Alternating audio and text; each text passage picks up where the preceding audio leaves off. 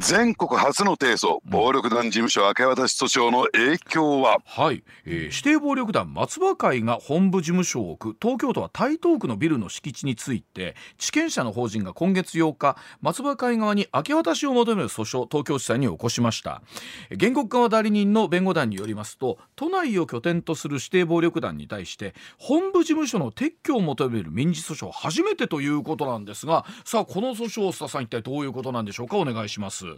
はい、うん、あのこの松葉会というのはですね、うん、まああまりね関西の人に馴染みがないと思うんですけれども、はい、えー、東京はまああの東京有数のですね観光地である浅草にですね、うん、本部事務所を構えていましてね、でそこがですねもともとその地主さんはまた別の民間の方なんですよ。ね、で地権者がですね、えー、このね、えー、まあ松葉会関係の企業と賃貸えー、借契約を結んだのが、1995年なんですね。うん、で1995年というとですねまあ言ってみれば、えー、2011年の防犯条例以前防犯条例というのは、うん、要するに、えー、民間のですね私たちがそういう暴力団に対して利益供与するのを禁じるその各都道府県ごとの条例なんですが、これができたのは2011年なんですね。はい、ですからその条例以前に賃貸借契約が結ばれたものですから、要するに利益供与しているという認定がなかなかしにくいという状況にあって、でなおかつですねこの、えー、不動産ですね賃貸借契約っていうのは、うん、えー、まあ借り手側に非常に有利な状況になっていてですね、はいはい。うん、まああの貸し手側がお前出てけってねちょっと気に食わないことがあるとか出てけなんてことはないようにですね、うん、えー、借り手側の権利が手厚く保護されている、はい、そういう、うん、えー、法律なものですから、はい、えー、そのね退去を求めるということはできなかった、ところがですね、ここへ来てまあその、えー、暴力団事務所がですね、あの紛争というんですか抗争の場に使われてしまったんですね。えー、というのはですね、えー、火炎瓶が投げ込まれるという一件があって、はい、えー、そのことであここはその暴力団の本部事務所に使われていたんだということが改めて発覚しそして、うん、えー、周辺にですね脅威を与える周辺の住民や、うん、えー、まあ、あの往来者に対して脅威を与えるということがで、えー、一つ加わってですね、うん、ようやく今回の提訴が行われるということの流れになったんですね。はい、はい。うん。あのー、ただですねあのとは言ってもですねこの暴力団事務所という、まあ、本部はですね、はい、別に看板を掲げているわけでも松葉会という看板を掲げているわけでもなくなるほどあるいは大門が掲げられてるわけでもなくですね。松葉の大門が掲げられてるわけでもなくですね、はいはい、私に言わせればこれあのロックってご存知ですかね。浅草のロックというところがあってですね、はい、まあ言ってみれば浅草の観光地の中心地なんですよ、うんうん、かつては映画街で知られていたところなんですが、そこから歩いてもものの数分のところにあるんですが周囲はですね住宅街なんですね一歩ちょっと入ったところなもん。ですから。で住宅街の方の周りの方はそれは、うん、あその指定暴力団組織が持っている借りている組織だあの建物だってのは分かってらっしゃる。まあ、おそらく多くの方が認識されてなかったのかなと、うん、で実はですね私の事務所および自宅というのも台東区にあるんですよ、うんうん、もう浅草とは目と鼻の先の距離であり、はい、私は子供の頃からまあこの、えー、台東区近辺に住んでたものですから、うん、ああそこはそうだったのねぐらいの意識がないんですよ。うんうんうんですからあのでなおかつですね、うん、えー、ほとんど実態としては使われていなかったのかなと。えー東京ではやっぱり老舗の組織ですから、やはり東京を代表するようなその繁華街にですね本部事務所を構えているということが一種のステータスになっていて、まあそこに本部はあるんだけれども、実態上その、えー、組事務所として機能したかというとそこはちょっと甚だ疑問なんですよね。おっしゃるようにその例えば、えー、その不動産のね取引に関して言うと、契約に関して言うと、まあ、借り手側に非常にまあ有利なものになってるとなると、でしかも例えばその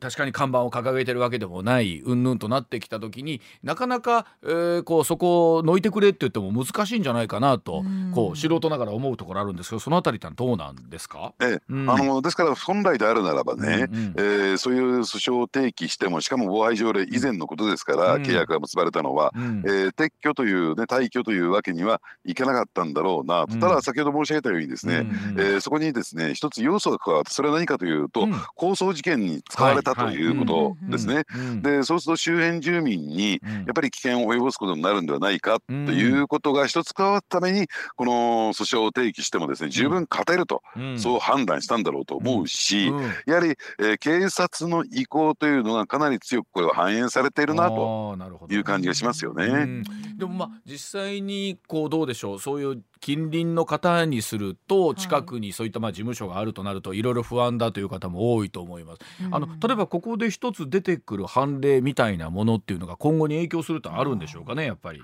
やっぱりありあるでしょうね。うん、えー、まあここへ来てですね、まあ例えば、えー、まあ工藤会というねいろいろ大きな問題を起こした北九州の組織なんかはですね、もう強制的にですね本部事務所が、えー、売却されてしまって、今 NPO 法人がね、うん、それを所有するなんていう形を持っている。まあ一旦ですね公的機関がワンクッション置いて、そしてその後に NPO 法人に売却されるという形を取ってるんですが、こういったケースが相次いでくるのかなと。ただね、私今回思うのは、先ほど申し上げたようにほとんどですね組事務所としては機能してなかった、うん、でなおかつですねこの松葉会そのねトップってものすごくお金持ちなんですよ。すごなんですよ。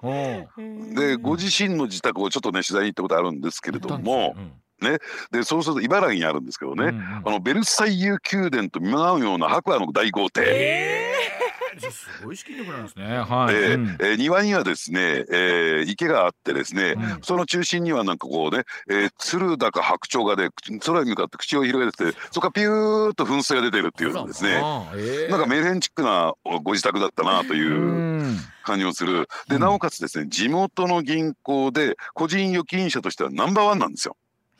これどうなのとこれ。というような。でじゃあどっかでお金儲けしてるのかっていうとまあいろいろこう調べてみるとですねまあ言ってる普通だったらまあこのねえーまあ松葉会というのはもともとバクとの傾系統にあるんですよ。つまりえ博打ですね。要するにえそういった博打で上がりでねまあえ成り立っているとされてるんですそんなことはもうほとんどやってません。ね。実態上はですね仇と一緒の仕事。ね。えまあいろんなものを輸入して販売したりですですね、まあ、サービス業を展開したりしているのが、えー、事業の主体あるいは貸しビルなんかを持ってるという状況もあってですね、まああのー、そういったヤクザ本来の活動というのは、まあ、によって上がってくる収益というのはまあ、あの非常にわずかなものになっていて、うん、制御正しい業ですね、うん、え制御で成り立っている組織なんですよ、うん、ですから今回の件で言うと、要するに本部事務所が、えー、撤去されようがされないが、そういった制御の方にはほとんど影響ないでしょうし、まあはっきり申し上げてですね、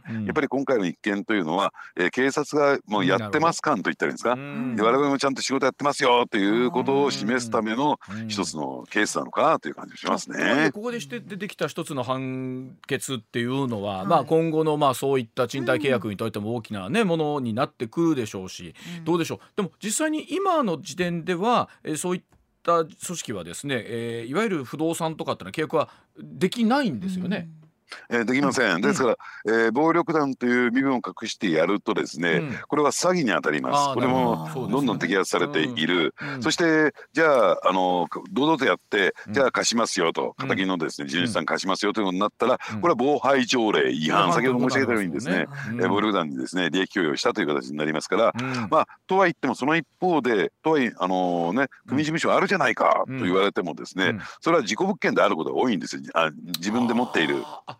自身で持っている、はいはい、はい、土地不動産を持っているというケースがありますから、それについてはですね、なかなか退去させるっていうのは難しいですね。なってくるとね。ね。なるほど、ね、はい。まあその意味ではこの東京浅草の案件が今後、これどうどうなんですか？こう判決出るまでってこの手のものってのはどれぐらい時間かかるもんなんですかね？まああのかなりスピーディーにこれ判決は出てくるんだろうと思いますね。ねまあ今度ねあのワインさんがあの東京にいらっしゃった暁にはですね、あご案内しますんで浅草見学ツアーで。そうですまだあのちょっとまあ日帰りになるかもしれないのでそこまで行けるかどうかはちょっとわからないんで。そうですね。多分都内ではあるんじゃないかなと思います。須田さん今週もどうもありがとうございました。ありがとうございました、はい、ありがとうございました